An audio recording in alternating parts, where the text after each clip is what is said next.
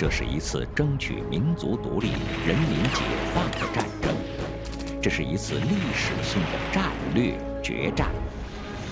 他是英雄的礼赞，他以辉煌战绩奠定了全国胜利的巩固基础。国宝档案特别制作大型系列节目《人民的胜利》，带您重温七十年前的峥嵘岁月。周镐又名周志平，出生于湖北省罗田县的一个农民家庭。中学毕业后，周镐考入黄埔军校武汉分校步兵科。一个偶然的机会，让这位黄埔军校毕业生走上了特工之路，并逐渐成为国民党军统局的一名高级间谍。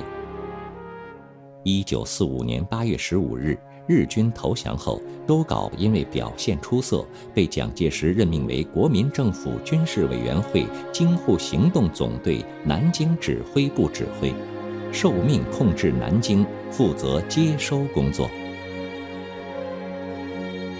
在接管行动中，由于周镐的举措触犯了国民党内部的利益之争，使得蒋介石大光起火，很快另外指派了人来接管南京，并且毫不留情地把周镐抓进了监狱。几经周折，周镐虽然后来被无罪释放，但他内心却极为窝火失落。在周镐的两本日记中，可以了解到周镐在这一时期的苦闷和彷徨。他原本就对蒋介石和军统局一肚子牢骚，目睹国民党在抗战胜利后大肆搜刮财物、腐化透顶，周镐越发失望、彷徨，找不到出路。一九四六年。周镐被批准为中共特别党员，同时被任命为中共华中分局京沪徐杭特派员。周镐接受的第一个任务就是策反国民党军第幺零七军军长孙良诚。在淮海战场上，孙良诚在解放军强大的军事攻势下，已逐渐倾向于战场起义，但他心存侥幸，犹豫不决。周镐得知这一情况后，主动请缨前去策反孙良诚。在周镐的劝说下，孙良诚终于放下武器，在淮海战役前线率领五千八百多人向解放军投诚。投诚后的孙良诚为了表示诚意，主动向周镐谈到自己与国民党军第八兵团司令官刘汝明的关系非常好。愿意去争取刘汝明部向解放军投诚。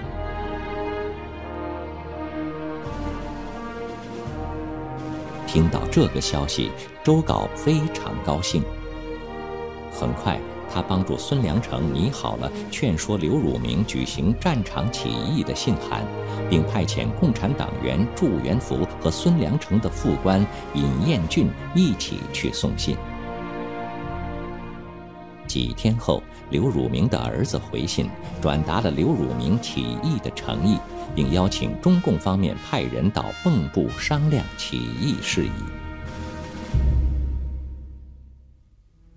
周镐见信后非常兴奋，顾不上多想，就与孙良诚、祝元福等人一起，在一九四九年一月五日出发了，准备乘船渡过淮河，前往蚌埠。孰料，周镐一行刚到蚌埠，即被扣押。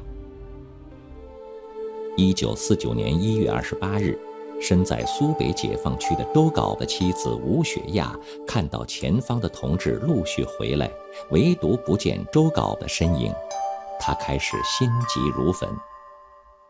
焦急的等待中，她无数次翻阅丈夫的日记，尤其是元月初四这天。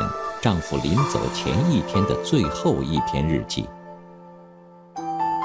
本日天气渐暖，冰雪都逐渐的融化了，耳角都冻伤了。我以十二万分的革命高潮奔向革命的目的。然而，让吴雪亚想不到的是，周杲永远不能再回来与家人团聚了。周杲被刘汝明扣押后不久，就被押解到南京，关进了宁海路十九号保密局看守所。几天来无人问津，也无人审讯，让周杲心明如镜。这次是不可能再走出这个牢房了。就在南京解放前夕，周杲被押往雨花台秘密枪决，行刑者是周杲昔日的同事。临行前，周杲用尽平生力气高呼。中国共产党万岁！随即慷慨就义。